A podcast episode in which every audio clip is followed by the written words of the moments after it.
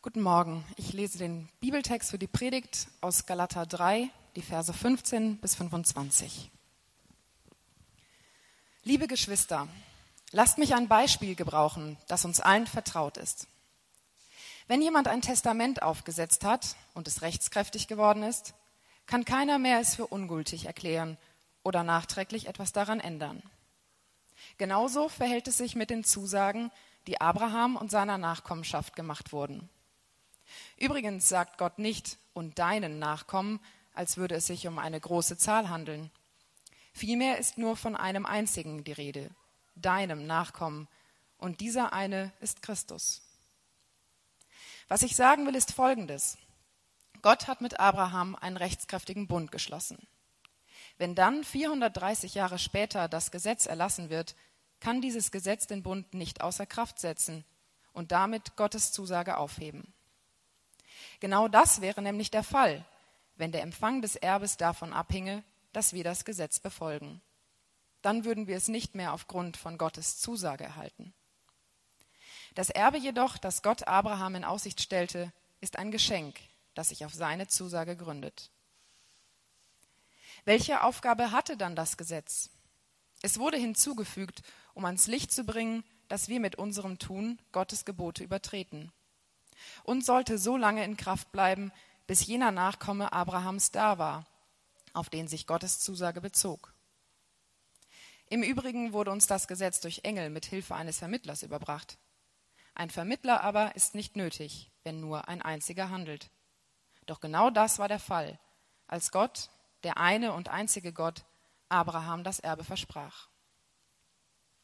Bedeutet das nun, dass das Gesetz im Widerspruch zu Gottes Zusagen steht? Ausgeschlossen.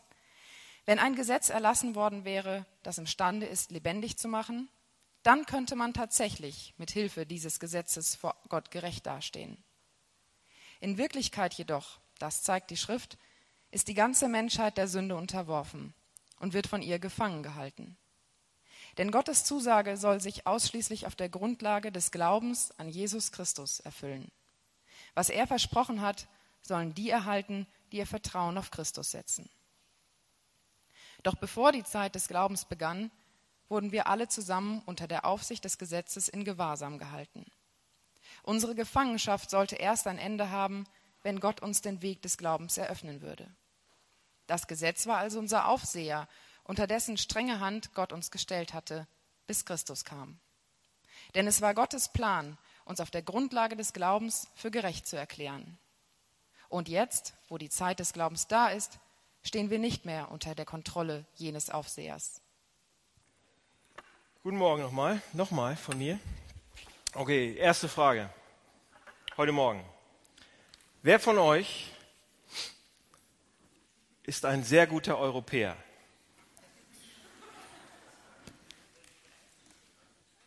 Das war kein, ja, danke. Was ist mit euch los? Okay, machen wir es anders. Wer von euch ist ein sehr guter Bundesbürger? Wieder der gleiche. Du kommst gleich nach vorne und erzählst warum. Was, was ist ein guter Bundesbürger?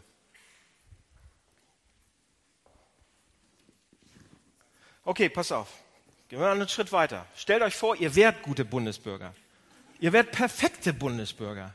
Ihr hättet bisher in eurem ganzen Leben, so lang wie das war oder so kurz wie das war, jedes Gesetz, was die Bundesrepublik Deutschland jemals verabschiedet hat und was so äh, im Moment auch ähm, verpflichtend ist, ihr hättet jedes Gesetz, jede kleine Regel, alles gehalten.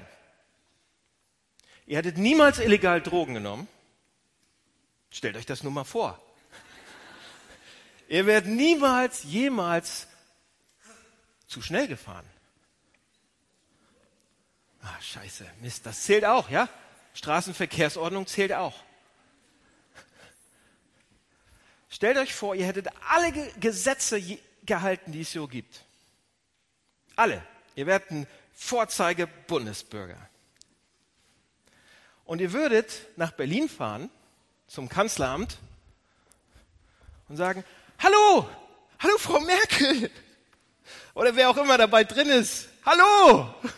Ja? Ich bin ein Vorzeige-Bundesbürger. Ich habe alle Gesetze gehalten.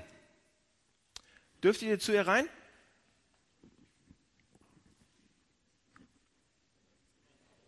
Nee, wahrscheinlich nicht. Das wäre ihr ziemlich egal. Oder der Person, die da drin ist. Oder selbst wenn ihr in Charlottenburg vorm Schloss steht. Herr Gauck oder wer auch immer da bald drin ist. Hallo, ich bin ein Vorzeige-Bundesbürger. Dürft ihr rein? Nein, ihr dürftet nicht rein. Zu Gott ist es sehr, bei, bei Gott ist es sehr, sehr ähnlich. Zu Gott kommt man, zu Gott kommen wir, weil er es möchte. Nicht, weil wir alle Gesetze und Regeln und Gebote und alle diese Sachen gehalten hätten. Okay? Wir sind mitten im Galaterbrief und wir haben den Galaterbrief angefangen und wir haben gesehen in den letzten Wochen, dass es so einen Streit gab im Galaterbrief, dass sie sich so, so richtig gefetzt haben. Und es ging um Gnade und um, um, um Gesetz. Es ging darum, ob ich da nun ins Kanzleramt rein darf, einfach so, egal wer ich bin, ja, mit all meinen Verkehrssünden, Sünderkartei und wie auch immer, oder ob ich absolut perfekt sein muss und alle Gesetze sozusagen gehalten haben muss. Und da gab es bei den Galatern damals schon einen riesen Clash. Die haben gesagt, ja, Jesus ist für uns gestorben, alles gut, aber ihr müsst noch diese und diese kleine Sache auch noch machen und dann steht ihr besser vor Gott da. Und Paulus knallt da so rein mit allem, was er hat, mit aller Wucht, die er hat, verbal. Er war ja nur so klein, deshalb konnte er das nur verbal. Und knallt da rein und sagt, das ist absolut falsch. Das ist das absolute Gegenteil vom Evangelium. Das absolute Gegenteil. Und der Kernsatz bis hierher im Galaterbrief ist, niemand steht durch das Befolgen von Gesetzesvorschriften vor Gott gut da. Niemand steht vor Gott durch das Befolgen von allen Gesetzen besser vor Gott da. Ja? Und heute, in den ersten Versen haben wir ja gelesen, da geht der Text, der schlägt so ein bisschen in die gleiche Kerbe. Ähm, und, und wir, es, es, wird so tatsächlich vorher, der, ganz, die ersten zwei Kapitel waren so ein bisschen und auch letztes, der, der dritte, dritte Kapitel, die erste Hälfte waren so ein bisschen, da ging es darum, okay, was ist Gnade und wie gehen wir damit um? Gott vertrauen und so weiter. Und heute haben wir aber so ein bisschen was anderes. Da geht es um Testament, um Gesetze, ja, um, um Verträge auch, die Gott da irgendwie schließt. Und ähm, wenn es die ganze Zeit nur um Gnade ging, so stehst du vor, du brauchst gar nichts machen, du stehst einfach aus Gnade vor Gott gut da. Dann ist hier die Frage aber jetzt, ja, wartet mal, Vers 21, bedeutet das jetzt, dass das Gesetz im Widerspruch zu Gottes Zusage steht, ist wörtlich, das, das bedeutet so viel, bedeutet das jetzt, dass das Gesetz im Widerspruch zu Gottes Gnade steht? Ja, und ich habe drei Punkte dafür. Da gibt es einen Konflikt. Ähm, der zweite ist, warum dann die Gesetze überhaupt? Und drittens, wie wir mit ihnen umgehen. Ja? Pass auf, da gibt es diesen Konflikt, den ich in der Einleitung, den ich mit Frau Merkel Beispiel, den ich jetzt nochmal versuche klar zu machen. Es gibt einen Konflikt. Und Paulus gebraucht ein Beispiel hier, sagt er, was alle kennen. Ist ein guter Pastor, guter Prediger gewesen, sagt hier, dieses Beispiel kennt ihr alle, ich nehme das mal. Und er spricht von einem Testament was nicht geändert werden kann. Und wir sagen, ja, warte mal, Testamente können doch geändert werden. Ja, die meisten können geändert werden. In der jüdischen Rechtsprechung damals war das auch so, die konnten nachträglich geändert werden, in der griechischen auch, römischen auch, da war der Text geschrieben wurde, war das so. Aber es gab in der jüdischen äh, äh, Gesetzessprechung gab es ein Testament, was niemals äh, sozusagen geändert werden konnte. Das wurde einmal von einer Person so, so angefertigt und das konnte nicht geändert werden. Und das meint er. Ja? Und dieses Testament wurde Abraham gegeben sozusagen von einer Person, von Gott, und es kann nicht geändert werden. Was Paulus damit sagen will, ist eigentlich, dieses Testament bleibt gültig, gültig. Dieser Vertrag sozusagen, das ist ja auch ein Vertrag, wird unterschrieben und so weiter, bleibt gültig. Dieses Testament, dieser Vertrag, den Abraham mal bekommen hat, der steht. So was, was ist dieser Vertrag nochmal? Wisst ihr das noch? Dieses, dieser Abrahams dieses Abrahams-Testament dieser Vertrag, der sagt eigentlich, dass Abraham Segen bekommt. Ja? Dass Abraham absolut ein Freund von Gott ist. Dass Abraham angenommen sein wird bei Gott. Dass seine Nachkommen ja, angenommen werden sein bei Gott. Und das hängt nicht davon ab, welche Abstimmung du bist, Abstammung du bist, woher du kommst, was du gemacht hast und wie du aussiehst und was du tust. Sondern das hängt alleine davon ab, dass Gott sich dazu entschieden hat, das so zu machen. Und er unterschreibt. Und dann ist es interessant, wie die, die bei Abraham diesen, diesen Vertrag sozusagen besiegeln. Das wurde nicht unterschrieben, nur auch nicht mit Blut, sondern da wurden ganz tolle, tolle Geschichten. Erzähle ich jetzt nicht. Aber das ist im Prinzip dieser Vertrag. Vers 17 und 18 lesen wir das nochmal. Da sagt nämlich, äh, Paulus drückt das so aus, was, was ich sagen will, ist folgendes. Gott hat mit Abraham einen rechtskräftigen Vertrag geschlossen, Bund geschlossen, einen Vertrag geschlossen.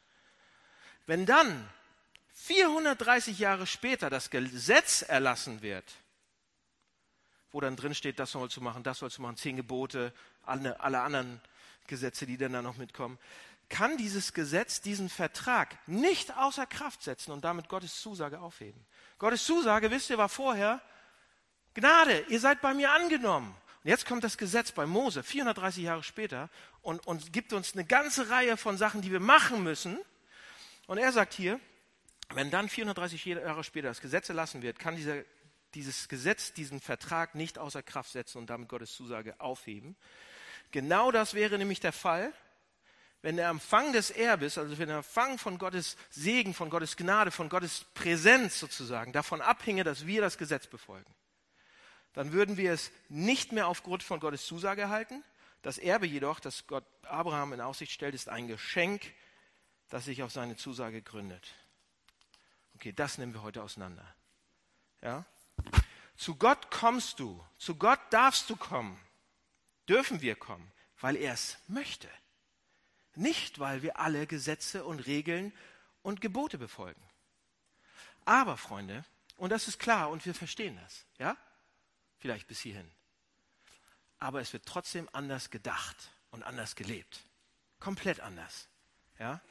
Es gibt diese Denkweise nämlich, wenn man bei Gott gut dastehen will, müssen wir auf eine bestimmte Art und Weise handeln. Müssen wir auf eine bestimmte Art und Weise sein. Gibt es. Gibt es sogar hier in der Gemeinde. Und wir sagen, oh ja, Gnade finden wir toll. Aber es gibt diese, diesen Gedanken, diese Denkweise. Ja, wenn man, Leute, wenn man durch Hamburg geht, wenn ich mir meine Freunde angucke, mit denen rede und, und andere Leute frage, wie man ähm, dann zu Gott kommt oder mit Gott zusammenkommt oder was sie vom Christentum denken überhaupt, dann kommen meistens Antworten. Ich frage, was, was denkst du über Christen? Was denkst du von, was denkst du über das Christentum? Dann kommen meistens Antworten, die mit Ethik zu tun haben oder mit dem Verhalten zu tun haben. Ja? Wenn du Christ bist, ist dann die Antwort, ja, wenn du Christ bist dann, dann machst du einige Sachen nicht. Oder warum machst du die denn so und so? Also das ist, hat immer mit Verhalten, mit Ethik zu tun. Auch als Christ lebt man und, und verhält sich auf eine bestimmte Art und Weise. Ich habe ein Beispiel. Ein, äh, ich glaube, der ist nicht heute hier, der war noch nie im Gottesdienst auch, hat, ist auch kein Christ. Oder nicht mehr, oder ich weiß es nicht genau. Aber folgendes ist passiert. Er ist in der Gemeinde aufgewachsen, in der Kirche aufgewachsen, ist in Hamburg gekommen und hat so doll in seinem Leben gedacht, dass er unbedingt all diese Sachen machen muss, um vor Gott gut dazustehen. Dann saß er in Planten und Blumen und hat mir die Geschichte erzählt, unter Tränen. Und saß da und hat gesagt, weißt du was, Gott, ich kann es nicht mehr. Ich schaff's nicht mehr. Ich kann das alles nicht mehr machen. Weißt du was? Du gehst deinen Weg, ich gehe meinen. Und bis heute macht er das so. Bis heute macht er das so. Und, deshalb, und er sagt, deshalb bin ich kein Christ mehr. Ich kann das alles nicht einhalten, nicht mehr machen. Das ist zu große Last, zu viel Druck. Und dann gibt es dann die anderen Leute, die es auch gibt und die sagen, also Freund Daniel, wir müssten ja mittlerweile aus der Geschichte ein bisschen gelernt haben, dass es absolut keinen Sinn macht, Religion an Religion zu glauben, die nur sich um Gebote und Gesetze handeln und die darauf basieren. Sollten wir nicht Religionen haben, die auf Liebe basieren? Ja, nicht auf Gesetz, sondern Liebe. Leute, und wenn wir das uns genauer mal anschauen, dann sind das zwei grobe Richtungen. Das eine hat, ich muss diese Sachen machen und das andere, ah, Gott hat alle lieb und so weiter. Dann sind das zwei Arten von Religion. Und die meisten Leute, nicht jeder, aber die meisten Leute gehören zu, zu einer von diesen zwei Denkrichtungen und denken in, in der einen oder anderen Weise. Ja, auf der einen Seite hat man richtig viele Leute, die, bei denen das Gesetz die, das Wichtigste ist in der Religion. Du musst das und das machen und das und das machen und das und viele Religionen so. Das Christentum. Unsere Gemeinden funktionieren leider auf, auf viele, in vielen Städten so. Und in unserer Stadt auch. Ja, das Gesetz halten, die ganze Zeit gehorchen, dies und das machen und einen, und einen Katalog sozusagen erfüllen. Ja, das Gesetz ist das, was man machen muss, um moralisch gut zu sein, um gut dazustehen. Und dann gibt es viele andere Leute, die sagen, nein, Religion hat das mit den Geboten, vergiss das. Wir haben lieben Gott. Kein Gehorsam, keine Pflichten. Also entweder denken wir, die zentrale Sache ist Gesetz oder wir denken, die zentrale Sache ist Love und Happiness und Peace. Ja? Und die Frage ist, wo kommen diese Sichtweisen her? Wo kommt es her?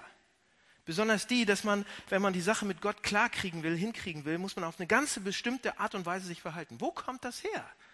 Dass man, wenn man Gott haben will oder von ihm, oder, oder von ihm etwas haben will, Gesundheit, Segen für die Arbeit, ein paar Kinder, Geld, wie auch immer, alles diese Sachen, wofür man betet, da muss man sich vernünftig verhalten. Ja, da muss man gut sein. Seht ihr, und wir denken in diesen Denkmustern. Leider, wir denken so. Pass auf, wenn einige von euch vielleicht das erste Mal heute im Hamburg-Projekt sind, herzlich willkommen. Herzlich willkommen, schön, dass ihr da seid. Und ihr seid euch nicht genau sicher, ob ihr an Gott glaubt oder nicht an Gott glaubt oder an den Himmel glaubt oder nicht. Und ich würde euch jetzt herausfordern und sagen, wisst ihr was, lasst uns doch mal konjunktiv, lasst uns mal annehmen. Ihr würdet an, den, an Gott glauben und lasst uns mal an den, annehmen, es gibt einen Himmel. Und dann frage ich, denkt mal nach, wie kommt ihr dahin? Warum wird eure Reaktion und Antwort wahrscheinlich mit eurem Verhalten zu tun haben. Ihr schaut euch euer Leben an und sagt, ach, ich hoffe, dass ich reinkomme. Ja? Warum verbinden wir sofort unser Verhalten mit unserer Beziehung zu Gott? Leute, und das ist so weit verbreitet. Ich mache ab und zu Seelsorge. Super, macht doch Spaß. Es ist so weit verbreitet. Ja? Einige oder andere von euch sind in Kirchen, ihr seid vielleicht nicht das erste Mal hier, aber ihr seid schon lange hier und ihr seid in Kirchen aufgewachsen und ihr wollt jetzt wieder mit Gott, oder ihr seid eine Weile weg gewesen und jetzt wollt ihr mit Gott irgendwie es wieder anfangen. Und sagt, oh, Hamburg-Projekt super, früher bin ich rausgegangen, ging nichts mehr, ich bin nach Hamburg gekommen, aber jetzt will ich wieder was Gott an, an, anfangen. Und irgendwie sagt ihr dann, oh, ich muss noch die Sache mit Gott in Ordnung bringen, ich muss mein Leben nochmal in Ordnung bringen und dann kann ich so richtig wieder in die Gemeinde reinkommen. Ja, da sind ein paar Dinge, die ich vorher klären muss, mein Verhalten mit Leuten und, hm, hm, hm. und dann, ähm, ich muss so ein bisschen besser werden und dann kann ich wieder zur Kirche kommen, dann kann ich hier mitarbeiten, dann kann ich und so weiter. Ihr seid so erzogen, ihr, ihr denkt so. Ja, so dass ihr hofft, dass wenn ihr dann zur Kirche geht, wenn ihr alles vorher geregelt habt, dass dann Gott zu euch kommt und sagt, oh, so schlecht bist du gar nicht mehr. Super, ja. Vor einem Monat hätte ich dich nicht mal mit dem Hintern angeguckt, aber jetzt wo du dich so anstrengst und super, ja, dass du diese Dinge hinkriegst, dass du das lässt und nicht mehr, nicht mehr diese Sache machst, ja, nicht mehr mit tausend Jungs zusammenschläfst und nicht mehr pornosüchtig bist. Jetzt, jetzt kann ich, jetzt kannst du kommen, so. Bist viel besser geworden. Jetzt werde ich auch überlegen, ob ich deine Gebete mal höre. Ja, oder eine andere Sache, ich bin ein Pastor und laufen kommen Leute zu mir und sagen zu mir, bete mal für mich. Ich glaube, dir hört er mehr zu als mir. Erstens habt ihr keine Ahnung, wie scheiße ich bin. Ja, das wird mir gesagt. Oft. Das Prinzip ist, ich verhalte mich nicht richtig und deshalb akzeptiert mich Gott auch nicht. Wo kommen diese Gedanken her? Wir denken, wenn wir uns dran halten, mag uns Gott ein bisschen mehr. Wir glauben, dass die Gebote, dass die Gesetze, die Gebote da sind, um uns bei Gott besser dastehen zu lassen. Leute, und das Trickige ist, jede andere Religion auf der ganzen Welt funktioniert so. Ja? Das menschliche Herz funktioniert so. Jedes menschliche Herz auf dieser Erde funktioniert so. Jedes Herz in diesem Raum, jede, jeder Kopf funktioniert so. Jede andere Religion denkt, ich tue das Richtige und lebe ein gutes Leben, deshalb bin ich akzeptiert, angenommen und gesegnet. Jedes menschliche Herz funktioniert auf die gleiche Weise. Wenn ich das Richtige tue und gut lebe, dann bin ich gesegnet und angenommen. Wenn du die Gebote hältst, stehst du besser vor Gott da. Und Gott und Jesus und Paulus und die ganzen guten Männer, die danach kamen, sagen, nein! Ich konnte nicht wirklich jetzt losbrüllen. Nein, die sagen, nein! Die sagen, nein, das ist absolut, du stehst nicht besser da vor ihm, weil du die alle hältst. Nein! Und das bedeutet, all diese Leute sagen das. Und das muss bedeuten, dass der Sinn des Gesetzes nicht darin liegen kann, uns besser dastehen lassen, zu lassen vor Gott, uns in den Himmel sozusagen zu bringen. Der Sinn des Gesetzes kann nicht dazu, dazu dienen, ja, äh, damit Gott uns irgendwie besser lieben könnte oder uns mehr gern haben könnte oder mehr segnen kann. Das kann nicht sein. Also das Gesetz wurde nicht gegeben und nicht uns sozusagen zur Verfügung gestellt, um uns zu retten, um uns besser zu machen, gut zu machen. Aber zweiter Punkt, warum haben wir es denn gekriegt? Warum Gott macht Gott sich diese ganze Arbeit, wenn ihr mal lest, ist ganz schön viel Arbeit gewesen. Warum macht er sich diese Arbeit und gibt uns die? Ja? Und warum ist es jetzt auf einmal so, ja, Gnade, Gnade, Gnade und dann Gesetz, Gesetz, Gesetz? Warum ist das auf einmal so, so, so verwirrend?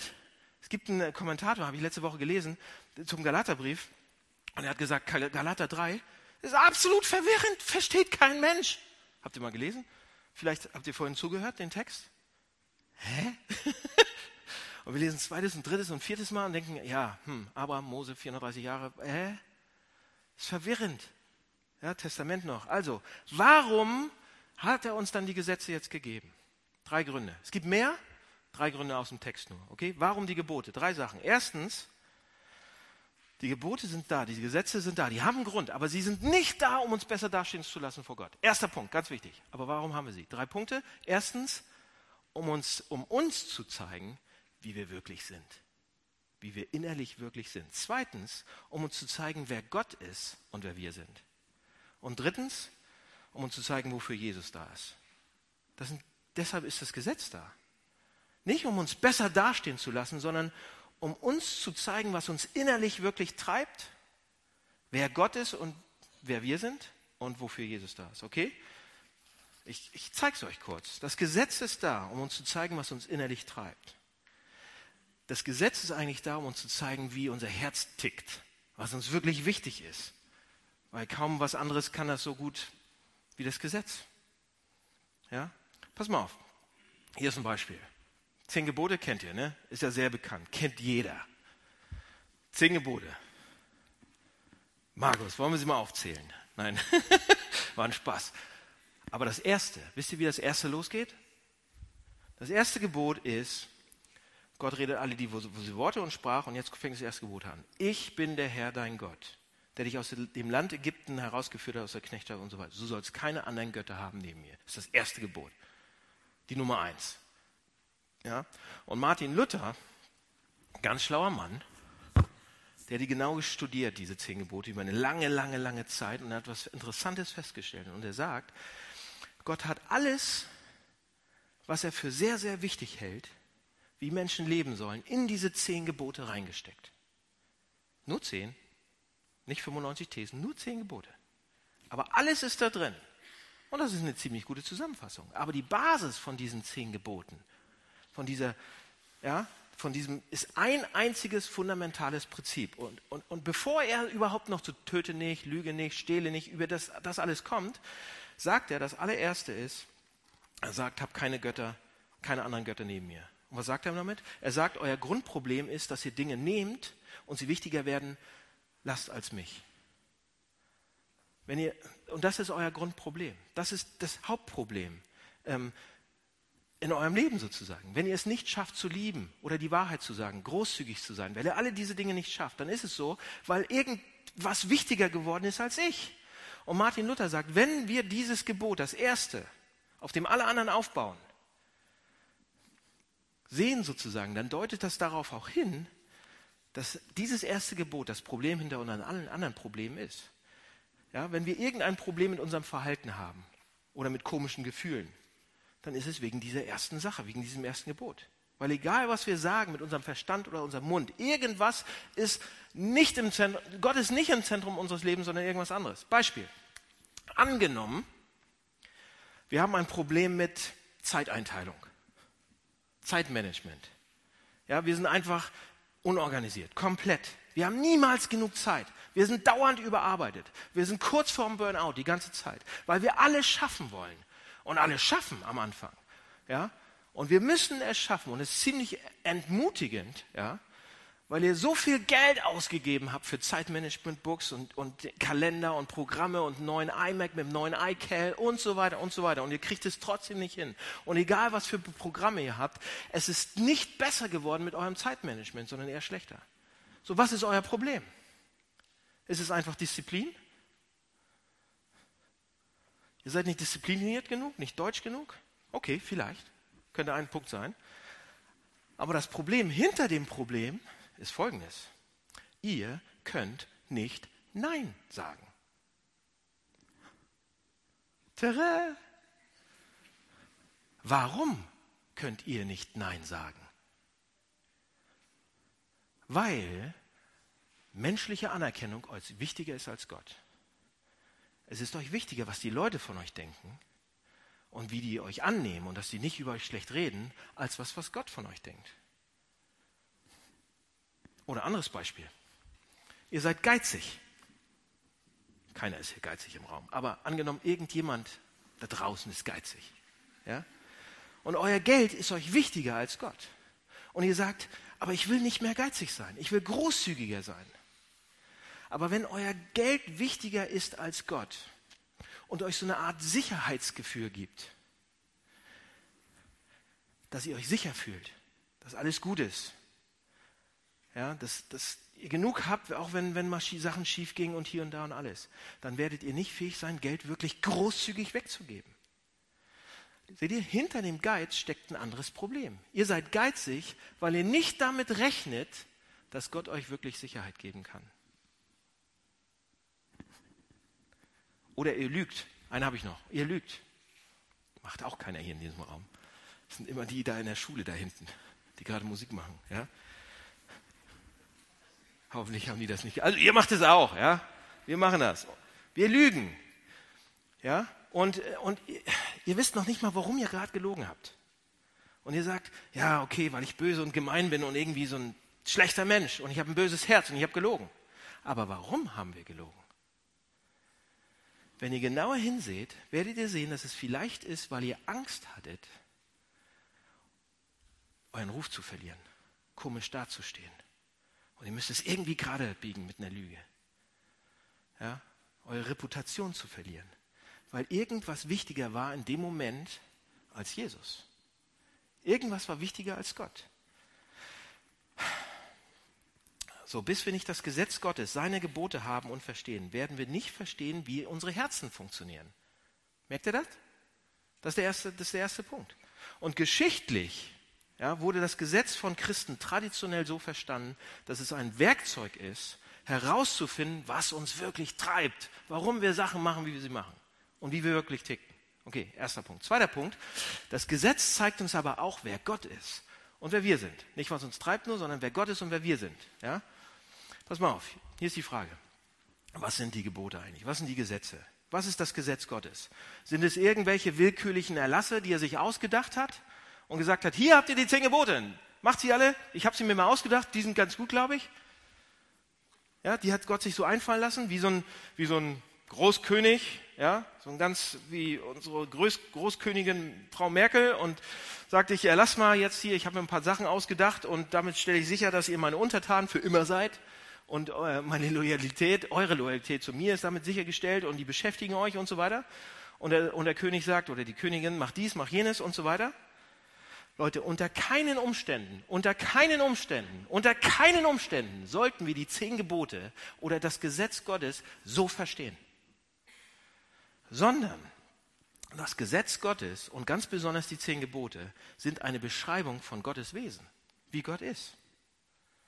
Wenn zum Beispiel Gott sagt, lügt nicht, sollst nicht lügen, lügt nicht, dann sagt er das, weil er nicht lügt weil er ein Gott von Integrität ist, weil er ein Gott von Wahrheit ist und weil ihr nach seinem Bild geschaffen seid. Wisst ihr, was das bedeutet? Das Gesetz Gottes spiegelt auch unser Wesen wider. Wir sind nach seinem Bild geschaffen. Und wenn das Gesetz Gottes sein Wesen widerspiegelt, dann spiegelt es auch unser Wesen, wie wir eigentlich sind, wie wir eigentlich ticken, wie wir tatsächlich sein könnten, tatsächlich sein sollten. Ja, damit wir voll und ganz unser Potenzial ausschöpfen. Beispiel Lügen. Pass auf. habe ich gerade letzte Woche nochmal gelesen. Alle möglichen Gelehrten, Philosophen, Psychologen, Soziologen haben verstanden, dass man in einer Gesellschaft unbedingt Wahrheit und Vertrauen braucht, damit überhaupt irgendeine Form von Ökonomie, Familien, zivilisiertes Leben, damit es das geben kann. Wir müssen fähig sein, dass, dass wir dem, was uns erzählt wird, glauben können, vertrauen können. Oder alles bricht zusammen als vor einigen Jahren der Ostblock zusammengebrochen ist. Ist schon ein bisschen länger her. Für einige haben das noch nicht erlebt von euch, aber der ist tatsächlich zusammengebrochen. Und ähm, da gab es eine Menge Analysen, warum das passiert ist. Und eine, eine Sache wurde auf jeden Fall immer und immer wieder erwähnt. Und zwar, dass niemand auf nichts vertrauen konnte damals im Osten. Die konnten nicht vertrauen, was, was sie gelesen haben, was sie gehört haben und so weiter. Sie konnten nicht mal dem Wetterbericht trauen. Kann man heute auch nicht. Ja? Sie konnten nichts und niemandem vertrauen. Und als Resultat gab es diesen absoluten Zusammenbruch. Warum? Weil wenn Gott sagt, lügt nicht, dann ist das nicht nur irgendeine Regel, damit wir das auch zu tun, tun müssen, dann ist das nicht einfach ein Erlass. Er sagt damit, zu lügen widerspricht eurem Wesen als Mensch, so wie ich euch geschaffen habe, so wie ich euch gebaut habe. Und das Gesetz zu verletzen, verletzt dich, verletzt uns. Ja? Leute, denkt nicht, dass die Gebote einfach irgendwelche Erlasse sind. Das Gesetz Gottes zeigt uns, wer er ist und zeigt uns, wer wir sind. Das Gesetz Gottes kommt vom Wesen Gottes und es, ist, es, ist, es zeigt uns auch unser Wesen. Und es zu übertreten bedeutet, unserem eigenen Wesen zuwiderzuhandeln. Okay? Hier ein Beispiel. Seht ihr, was das ist? Das hier? Habe ich gekauft. Gab es im Sonnenangebot. Wisst ihr, was das ist? Das ist keine Uhr, äh, es ist ein, wie sagt man, Fitnessband. Ne? Für den ersten Neunten, weil ich euch alle schlagen will, brauche ich dieses Fitnessband. Ähm, aber ähm, es hat auch noch eine andere Bewandtnis. Dieses Fit nur dieses Fitness, ja, da lachen schon einige, wird er nie schaffen. Ne? Aber dieses Fitnessband wird mir dabei helfen. Ja? Hier ist, was dieses Fitnessband macht. Ähm, es, zeigt, es zeichnet meinen Schlaf auf, wie viel ich schlafe. Und es zeichnet auf, wie viel ich laufe, also gehe am Tag, Schrittzähler und so weiter. Es kann auch ein bisschen mehr. Es kann zum Beispiel mich auch morgens wecken. Es vibriert dann so am Arm. Zuerst, ich hasste das zuerst. Ich wollte es überhaupt nicht anmachen. Aber es hilft mir tatsächlich, mein Leben ein bisschen gesünder zu leben. Ja? Ähm, und meine Frau ist auch dankbar, dass es vibriert morgens und nicht der Wecker so laut angeht. So, super. Aber sie wacht trotzdem auf. Ähm, trotzdem, ähm, es zeigt mir zum Beispiel, dass ich nur fünf Stunden pro Nacht schlafe. Und ich habe gedacht, ich schlafe mindestens sieben oder acht. Das Ding hier sagt, nee, ist weniger. Bis du eingeschlafen bist, wenn du aufwachst, zwischendurch bist du nochmal ordentlich wach und so weiter. Höchstens fünf Stunden. Was passiert, wenn ich fünf Stunden jede Nacht nur schlafe? Ich sterbe, wenn ich 50 bin. 60 im Winter des Lebens. Was? Entschuldigung, Frühling meinte ich. Also, oder wenn ich mich nicht, zu, mich, mich nicht genug bewege, dann werde ich fett. Dann fühle ich mich nicht mehr gut. Dann habe ich irgendwann Cholesterin. Dann geht es mir nicht gut. Dann, dann handle ich meinem Körper zuwider. Das heißt, dieses Ding, was ich, warum ich das sagen will, könnte man mit dem Gesetz vergleichen. Stehe ich deshalb besser vor euch da? Nein, weil ich das anhab oder nicht. Aber es hilft mir, mein Wesen entsprechend besser zu werden, auf meinen Schlaf aufzupassen, auf, auf meine Schritte aufzupassen und so. Und dafür ist das Gesetz da. Das Gesetz hilft mir, meinem Wesen treu zu sein, nicht zu lügen, nicht zu stehlen. Diese ganzen Sachen, die mir eigentlich nicht gut tun, wenn ich sie tue. Okay? Das ist das Gesetz. Mehr nicht. Aber weniger auch nicht. Okay? So, warum jetzt die Gesetze? Pass auf, wir hatten gesagt drei Sachen. Das erste ist, um uns zu zeigen, was uns innerlich treibt. Das zweite ist, wer Gott ist und wer wir sind. Und das dritte ist, sie zeigen uns, wofür Jesus da ist. Und das ist eigentlich, und das ist mein letzter Punkt. Keine Angst, das ist mein letzter Punkt. Das ist der dritte Punkt und dritte Punkt auch wirklich. Ja? Die, die Gesetze zeigen uns, warum Jesus eigentlich da ist. Das ist die eigentliche Krux der ganzen Geschichte. Ähm, die eigentliche Krux ist, muss ich die Gesetze jetzt halten oder nicht? Ja, sie helfen mir und hier und da, aber muss ich sie jetzt halten oder nicht?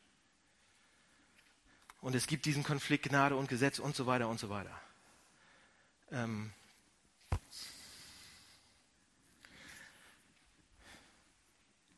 Sie zeigen uns, wofür Jesus eigentlich da ist. Und zwar in Vers 22 steckt das drin. Die Gesetze sind dafür da, um uns das zu zeigen. Pass auf, da steht Vers 22. In Wirklichkeit jedoch, und das zeigt die ganze Schrift, das heißt, das zeigt die ganze Bibel, die ganzen Gesetze, alles von Abraham, die Geschichten und so weiter, ist die ganze Menschheit der Sünde unterworfen. Also die ganze Menschheit kümmert sich um sich selbst, aber nicht um Gott und wird von diesen Gedanken gefangen gehalten. Denn Gottes Zusage soll sich ausschließlich auf die Grundlage des Glaubens an Jesus Christus erfüllen. Was er versprochen hat, sollen die erhalten, die ihr Vertrauen auf Christus setzen. Wisst ihr, was das Problem mit diesen Gesetzen ist? Mit all diesen Sachen, ob wir sie jetzt tun oder nicht? Auf der einen Seite in mich, wenn wir die Gesetze hören und was ich euch gerade erzählt habe über dieses Ding und alle möglichen anderen Sachen, dann sagen wir, na klar, Natürlich. Macht Sinn. Natürlich sollte ich so leben. Natürlich ist es gut für die menschliche Gemeinschaft und wir würden mehr Frieden haben und so weiter und Ausgleich und es wäre gerechter und, und, und, und, und. Natürlich, alle sollten so leben. Wusstet ihr, dass es eigentlich die zehn Gebote in ähnlicher Form in jeder Religion auch gibt? In ähnlicher Form? So unterschiedlich wie die Religionen sind. Und die sind unterschiedlich, sehr unterschiedlich. Ja, aber sie sind, sie sind nicht gleichbar, also nicht vergleichbar. Ja, wer Gott ist, wer wir sind, wo wir herkommen, wo wir hingehen, das ist alles sehr, sehr, sehr unterschiedlich in den Religionen. Da sind sie anders. Aber wenn man fragt, ähm, wie wir in dieser Welt leben sollten, dann gibt es eine Übereinstimmung, einen Konsens. Die, die zehn Gebote sind allgemeiner, gesunder Menschenverstand.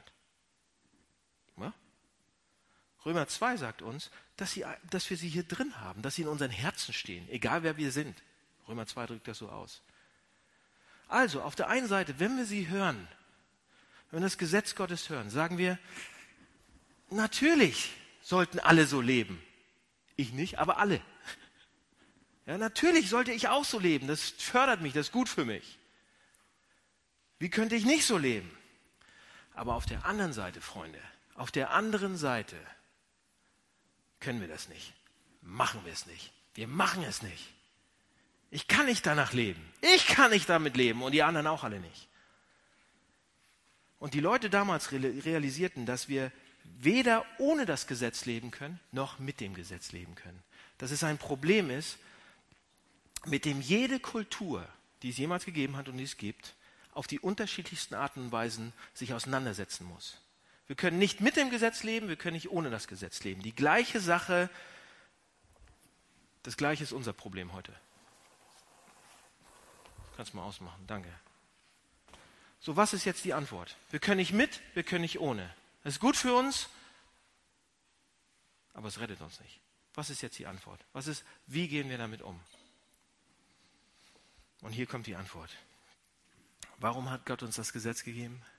Und ihr sagt, ja, um uns dazu zu bekommen, dass wir irgendwas machen sollen, dass wir uns beugen sollen vor ihm. Nein! Dass wir uns unterwerfen sollen vor ihm. Nein! Wir würden das vielleicht so machen und Leuten so eine Gesetze geben. Aber das ist Gott, der die Gesetze gibt. Und, und wenn Gott will, dass wir ihm uns unterwerfen sollten, dann würde der sich was, dann könnte der mit dem Finger schnipsen würde sofort passieren. Wir könnten nichts dagegen tun. Er hat uns das Gesetz nicht gegeben, damit wir uns unterwerfen. Er braucht das nicht zu tun. So, warum gibt er uns das Gesetz? Pass auf, hier das letzte Beispiel. Er sagt uns, liebe Leute, alle, die hier sitzt, ich will mit euch eine tiefe Freundschaft haben. Ich will mit euch die allertiefste Beziehung haben, die es gibt. Ich will mit euch, ich möchte mit euch eine Liebesbeziehung haben, wie ein Vater mit seiner Tochter, wie ein Vater mit seinem Sohn. So eng will ich mit euch zusammen sein.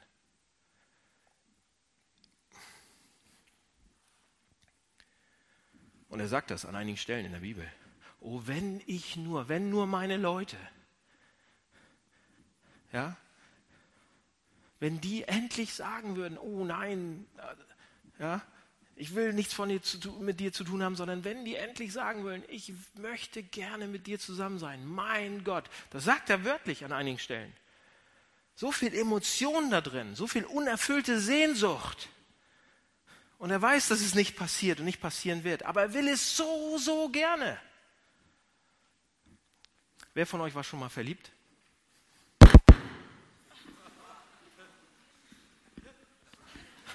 Nee, wer von euch war schon mal verliebt? Das Mikro auch. Ja, ihr alle, ja? Die, die meisten. Schon mal passiert. Den meisten ist es schon mal passiert. Obwohl es gibt auch Leute, die wissen nicht genau, ob sie verliebt sind, aber den meisten ist es passiert. Wenn ihr euch richtig in jemanden verliebt, wenn alles super läuft, was macht ihr dann?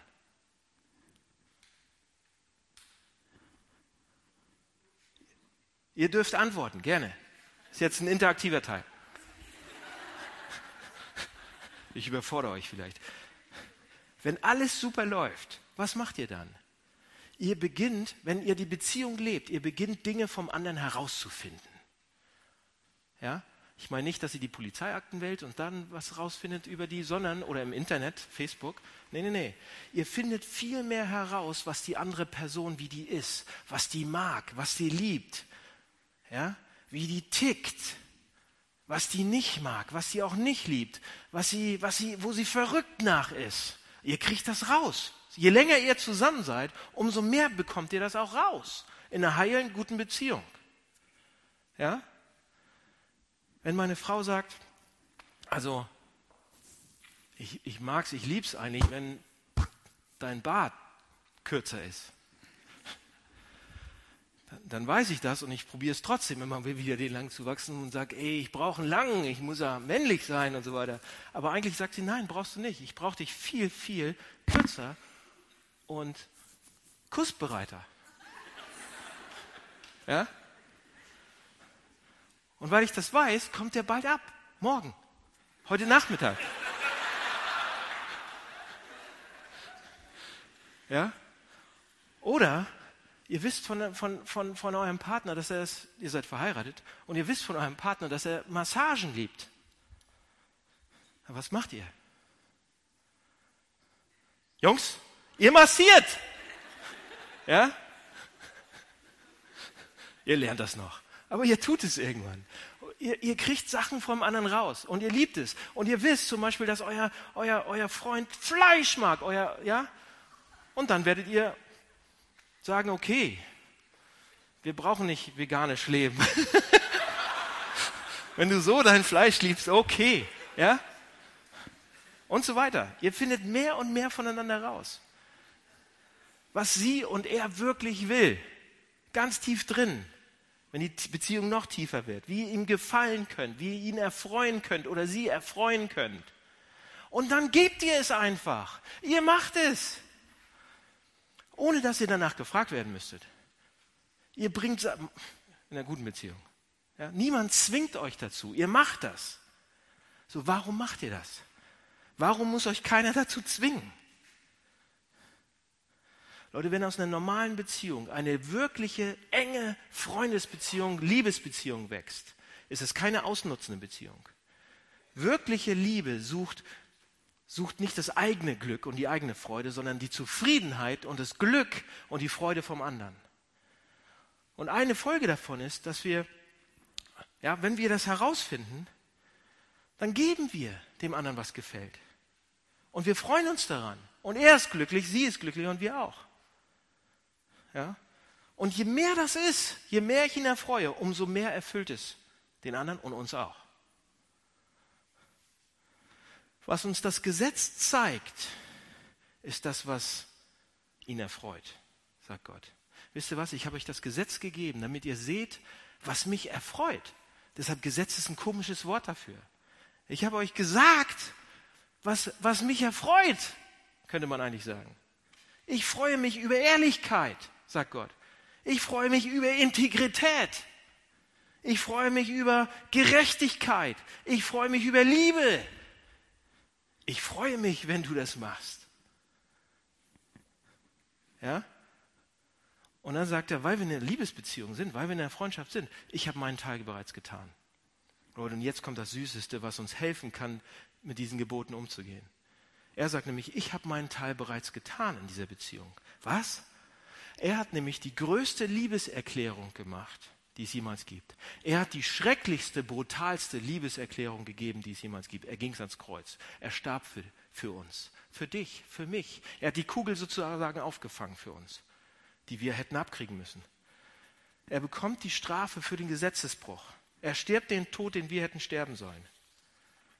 Und als er dann zum Kreuz ging, Jesus Christus, unser, mein Freund. Hier ist die Frage, warum hat er das gemacht? Er musste nicht ans Kreuz. Er sagt uns den Grund. Als er aufschreit am Kreuz, sagt er, mein Gott, mein Gott, warum hast du mich verlassen? Leute, das ist Bündnissprache, das ist Vertragssprache, das ist Testamentssprache sozusagen. Wisst ihr, was das bedeutet? Am Kreuz ist Jesus Christus den Tod gestorben, den wir hätten sterben sollen. Und hat das, er hat vor das Leben gelebt, das wir hätten leben sollen. Jesus Christus erfüllt das Gesetz.